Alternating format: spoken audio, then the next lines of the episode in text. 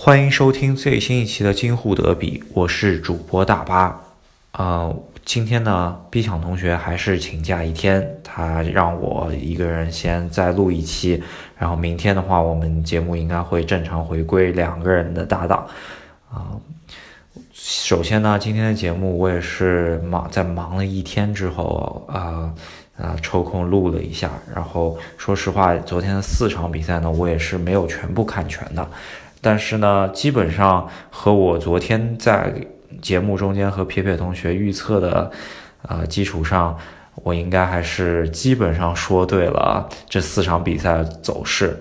呃，胜平负的话，结果是全中，然后，嗯，比分的话是可能差稍微差两个，但我觉得昨天我封神座应该就是预测对了本届世界杯开幕以来。最最冷门的一场比赛，阿根廷一比一对冰岛吧。其实对我对我这么一个资深的看国家队、看俱乐部比赛一一年，我可能会看个啊两百到三百场之间吧。呃，这一场比赛出这样的结果，其实对于我并不算太过意外，因为我在之前的节目中间和 B 强同学也都分析过。阿根廷这一届的主力水平确实，特别是中后场的话，确实已经达不到世界一流的水平了。嗯，冰岛在世界杯预选赛中间，以及在我去年我们看到在呃中国杯中间表现出来的水平，已经达到欧洲能够晋级世界杯，这不是那么容易的。以及他们能把呃。防守反击的呃战术能够贯彻到底吧？啊，我觉得这个比赛出一比一的结果还是可以接受的。只是因为中国实在呃阿根廷的受众太多，梅西粉丝太多，所以说出了这个结果，大家还是非常意外的。可以说舆论还是比较哗哗然的，嗯。所以说，我们应该就从这场比赛说起吧。这场比赛我也是，呃，在我这边当地时间是一大早，然后我因为早上我个人会去踢一个比赛，呃，一个足球比赛，呃，所以说我看到差不多梅西罚丢点球吧。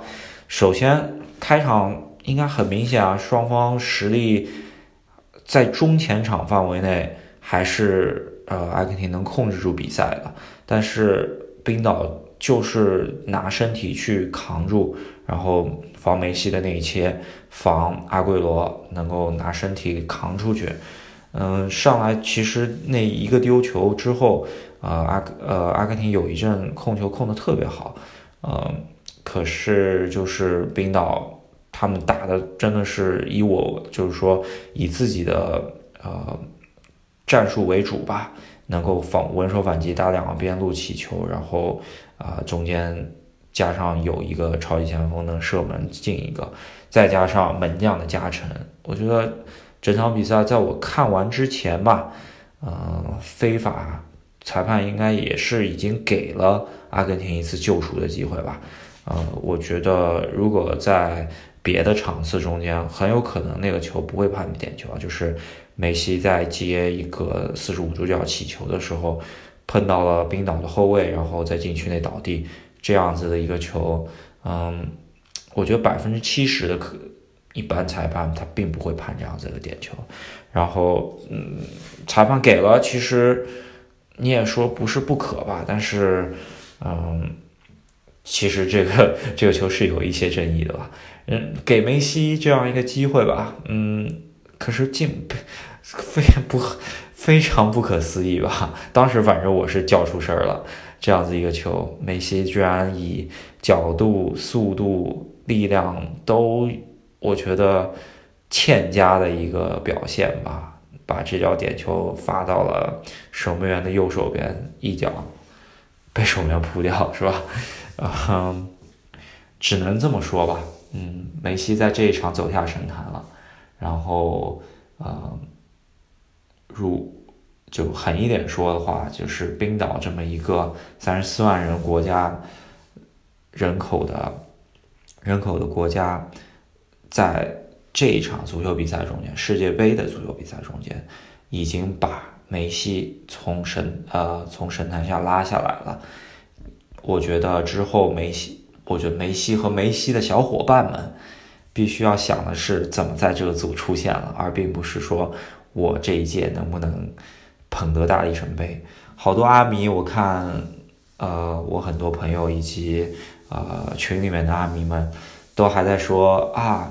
西班牙一零年世界杯捧杯的时候啊，第一场是输的，但是我真的是看不出来这样的一支阿根廷队有啊能够从逆境中逆转的气势。我甚至觉得下一场对克罗地亚，阿根廷可能会输球。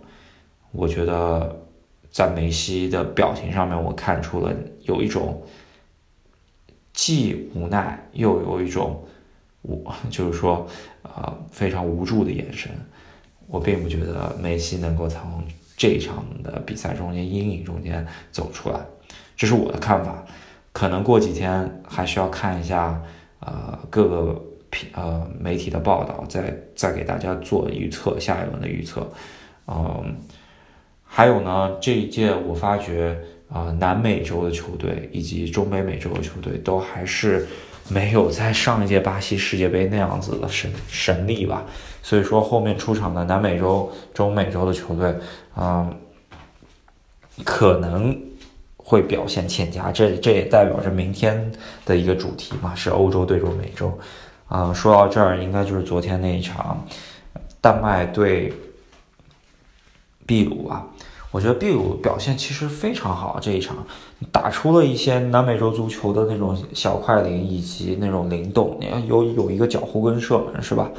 嗯，可是我发觉在俄罗斯这块土地上面，南美洲的球队就是没有赢球的运气是吧？已经 VAR 裁判。啊，今天我还要说一下，就是 VAR 裁判也是本届开赛以来第一次使用，在法国队的比赛中间也使用到了，在秘鲁队的比赛中间也使用到了。秘鲁队拿到一个点球后，居然就活活生生把这个点球罚失了，是吧？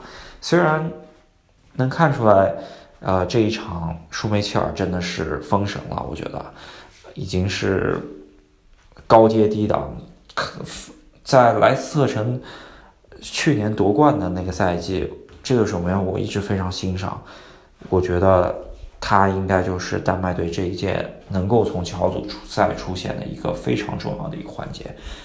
嗯，好，下一场是法国队澳大利亚这场比赛，我是没有现场观看，我刚刚也是看了一下集锦，然后应该来说，法国队还是非常令人失望吧，在。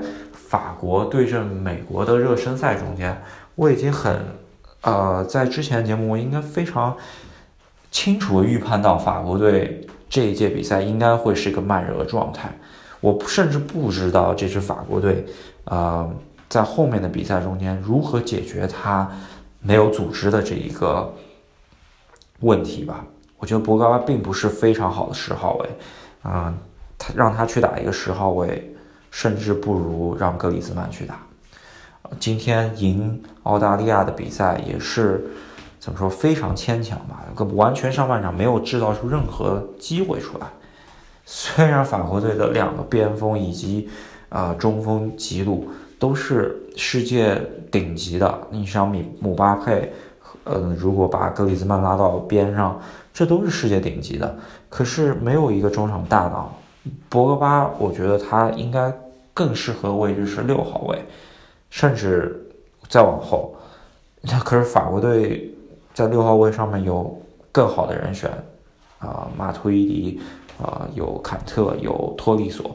所以说，这个博博瓦位置以及格里兹曼的位置这两个位置，我们需要再看一看德尚能够怎么调整。虽然我个人觉得德尚并不是一个非常好的教练，如果这一届法国队由啊，皇马刚刚夺冠的齐达内来带的话，我觉得法国队是很有希望夺冠的。现在我觉得法国队的上限应该是在怎么说？可能也是会最后走到冠军吧。我我个人觉得，啊，法国队球星的实力应该是这一届比赛最强的，但是短板在于这个主教练，然后主教练又是啊世界杯夺冠的一个非常非常重要的一个环节，所以说我们还是拭目以待吧。但是踢高大亚今天还是拿下了，虽然也是非常运气好，在博格巴一脚球 使用门线技术的情况下，是吧？能够捅到啊，从横梁打下来，能够进去。嗯，其实法国队还是任重道远的。嗯，同组的话，这个小组应该是，呃，丹麦、法国两个队现在是各积三分吧。然后，我觉得两欧洲队出现携手出现应该不是太大问题。所以说，嗯，亚洲队现在唯一有希望走到现在唯一有希望还是伊朗队吧。澳大利亚队分的组可能。稍逊色一点，然后今天后面那场啊，最后那场比赛是克罗地亚对尼日利亚，非洲雄鹰，我觉得还是以以往一一样的面貌展现给大家吧。呃，前前场边锋都是不能说这一届是准一流的，应该也算二流朝上，一流朝下。呃，中锋是英超。呃，中超非常好用，长春亚泰的中锋伊哈洛是吧？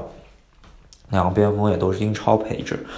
嗯，米克尔再次证明了以他为核心的一支球队是打不好的，是吧？但是令我失望的有一点就是说，克罗地亚今天并没有打出想象中的。如此美妙的足球是吧？拉希蒂奇、呃，莫德里奇两个中场并没有打出这样子的，呃，说行云流水的足球。然而比赛也是非常支离破碎的吧？然后四十五度起球，啊，中锋拿球，我觉得克罗地亚应该能踢出更好的足球。如果他们持续表现今天的比赛的话，我觉得阿根廷还是有希望的。就是说，在这个小组里面，嗯。所以说我更看好，其实说实话，更看好冰岛队多一些，在这个小组啊，嗯，觉得阿根廷首战，嗯，在这之后会压力特别大。然而，我们也知道，出梅西在抗压力的情况下会怎么做，并不知道，我觉得有点悬。所以说，我个人。看好的是，我觉得不一定阿根廷就不一定晋级了，但是会这条道路，特别是在对下一场对克罗地亚对尼日利亚的比赛中间，应该没有那么简单。所以说，大家啊，阿根廷的路还很远。好，我来讲一下明天的想法吧。我就是说明天的三场比赛，嗯，首先是我最喜欢的巴西队，嗯，第一场。亮相吧，我首先讲一下这场比赛。我觉得，呃，内马尔复出之后，巴西队这一年啊，就是说，这刚刚两场比赛以及为近一年的稳定的表现，主力阵容的框架完全没有变化。我觉得巴西队在没有太大压力的情况下，小组赛三场比赛都会踢得非常好。应该会踢的，就是说让大家吹上天。我觉得是，呃，砍瓜切菜，三场比赛应该是三场九分，应该没什么太大问题。但是呢，呃，巴西队主要在于就是打打淘汰赛，心理素质以及右后卫这个短板，真的是非常 让我都不知道啊该怎么去解决这个问题。我们把这个难题留给蒂特。啊，所以说我的预测应该是二比零能够拿下瑞士，而且应该还算挺轻松拿下。啊，内马尔应该会进球，这是我的预测啊，大家可以对对比一下昨天我的 预测水平，再来看一下今天，看看啊自己明天怎么下注以以及观看这场比赛吧。嗯，还有一一个。夺冠大热吧，明天也是首次亮相，德国啊，我看呃朋友圈中间应该是转载了很多那些德国男模队的照片啊，确实颜值来说，德国队也是这一届应该是最高的啊，甚至我啊我在看刚刚转会拜仁的从沙尔克林斯队长，呃格格雷兹卡，我作为一个没有任何性取向有异样异样的男男性，我甚至都被他的 怎么说那个帅气的脸庞给震撼到了，觉得确实长得还可以，但。并不知道他明天会首发，因为德国队主力框架、主力阵容框架也是，呃，勒夫在预选赛期间已已经定下来了，所以说，我觉得格雷斯卡应该不会首发。明天首发阵容中场五个人应该都已经排好了，嗯，甚至像金多安啊，像嗯，像布兰特啊这些名将嘛，都都会坐在替补席上了。嗯，这个德国应该是仅次于法国阵容最强大的这一届世界杯的呃球队，对着墨西哥队。墨西哥是一个人来疯的球队，在在世界杯中间，我以及各种大赛中间，我记得墨西哥做过很多令人不可思议的事情。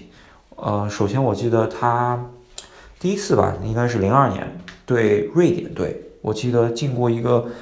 回头望月的进球，这个真的是我印象中间非常矮小的墨西哥人能够进这样的一个球，真的是匪夷所思。然后还有印象很深，在应该是一二年伦敦奥运会上面，在决赛，巴西队呃没有在没有拿过足球金牌的情况下，内马尔领衔巴西奥奥运男足。居然是输给了二比零，输给了墨西哥奥运男足。当时墨西哥阵中的球员，甚至到现在我都叫不出几个名字，但是他们就是做到了。这个墨西哥就是这样一个人来疯的球队。上一届在巴西主场也是零比零，就是完平巴西吧。奥乔亚神级发挥，所以说德国队想要一口吃掉。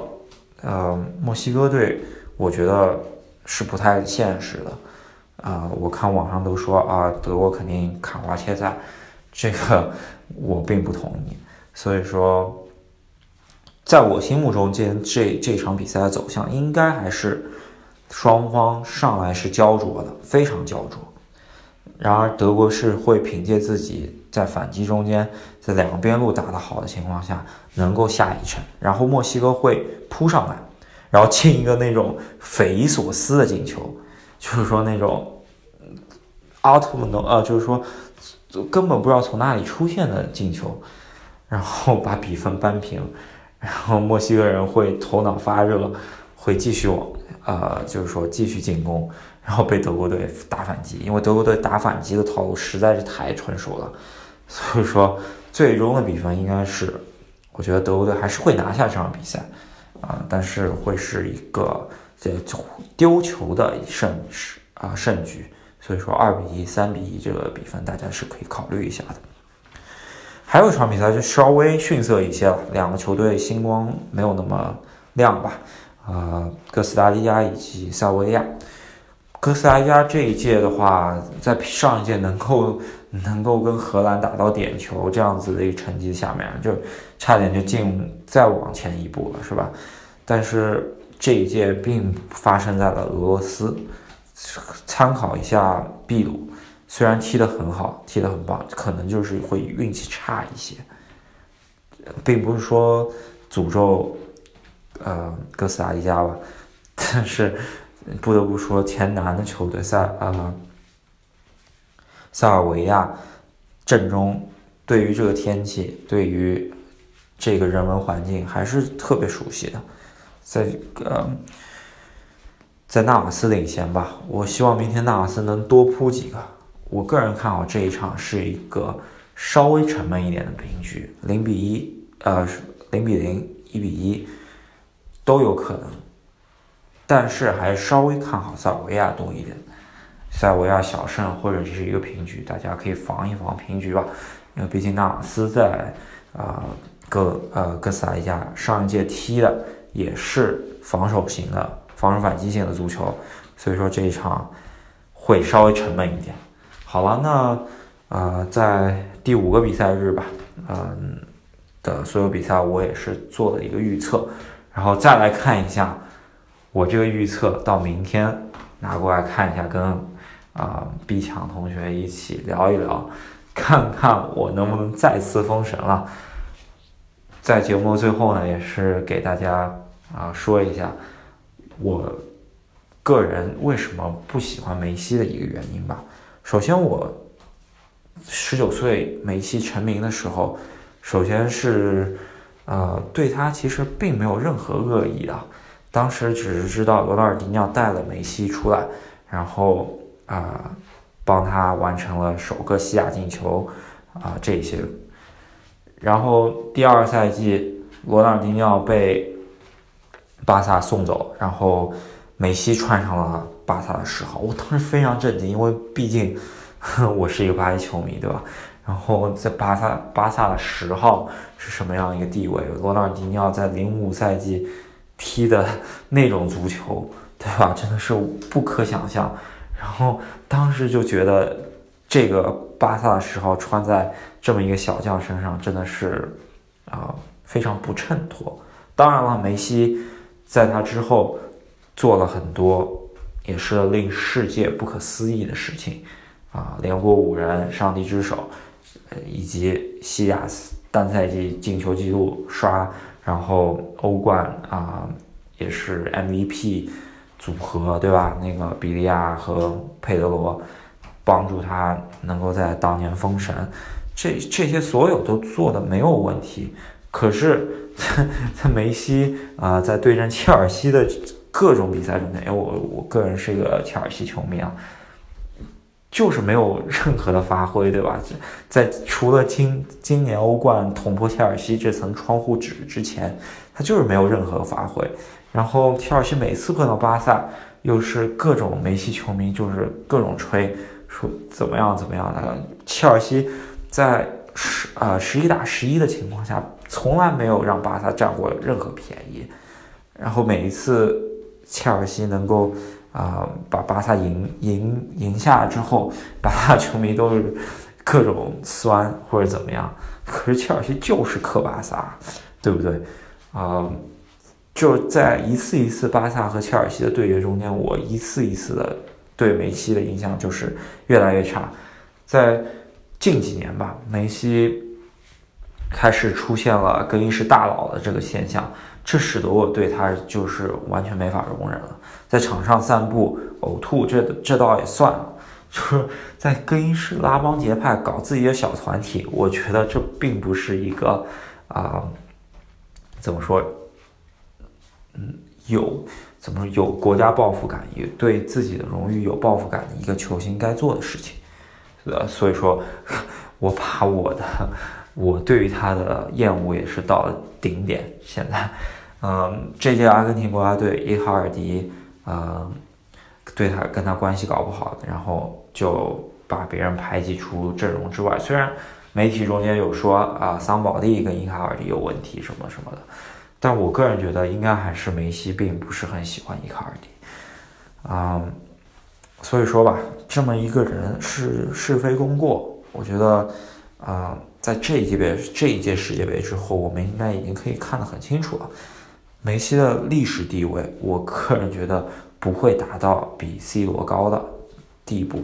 虽然这会得得罪很多巴萨球迷，得罪很多阿根廷球迷，但是这这是我个人的一个见解。啊，希望大家能够见谅，因为啊，每个人都有对于啊自己足球哲学、对自己足球想法的表啊观点表达的一个权利吧，是吧？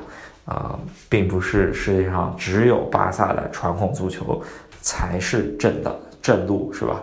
所以，每足球之所以能够成为世界第一运动，也是因为有不同哲学。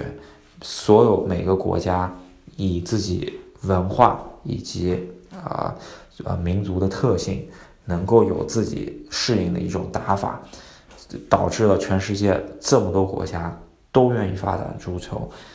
甚至中国吧，虽然我们的国家队没有那么好，但是我们还在寻找我们该该就是说该踢足球的方式吧，我们并还我们还在寻找路上，并没有找到。当我们找到的时候，我们也许会能成为一支可以在世界杯战啊赛场上的一战的球队，对吧？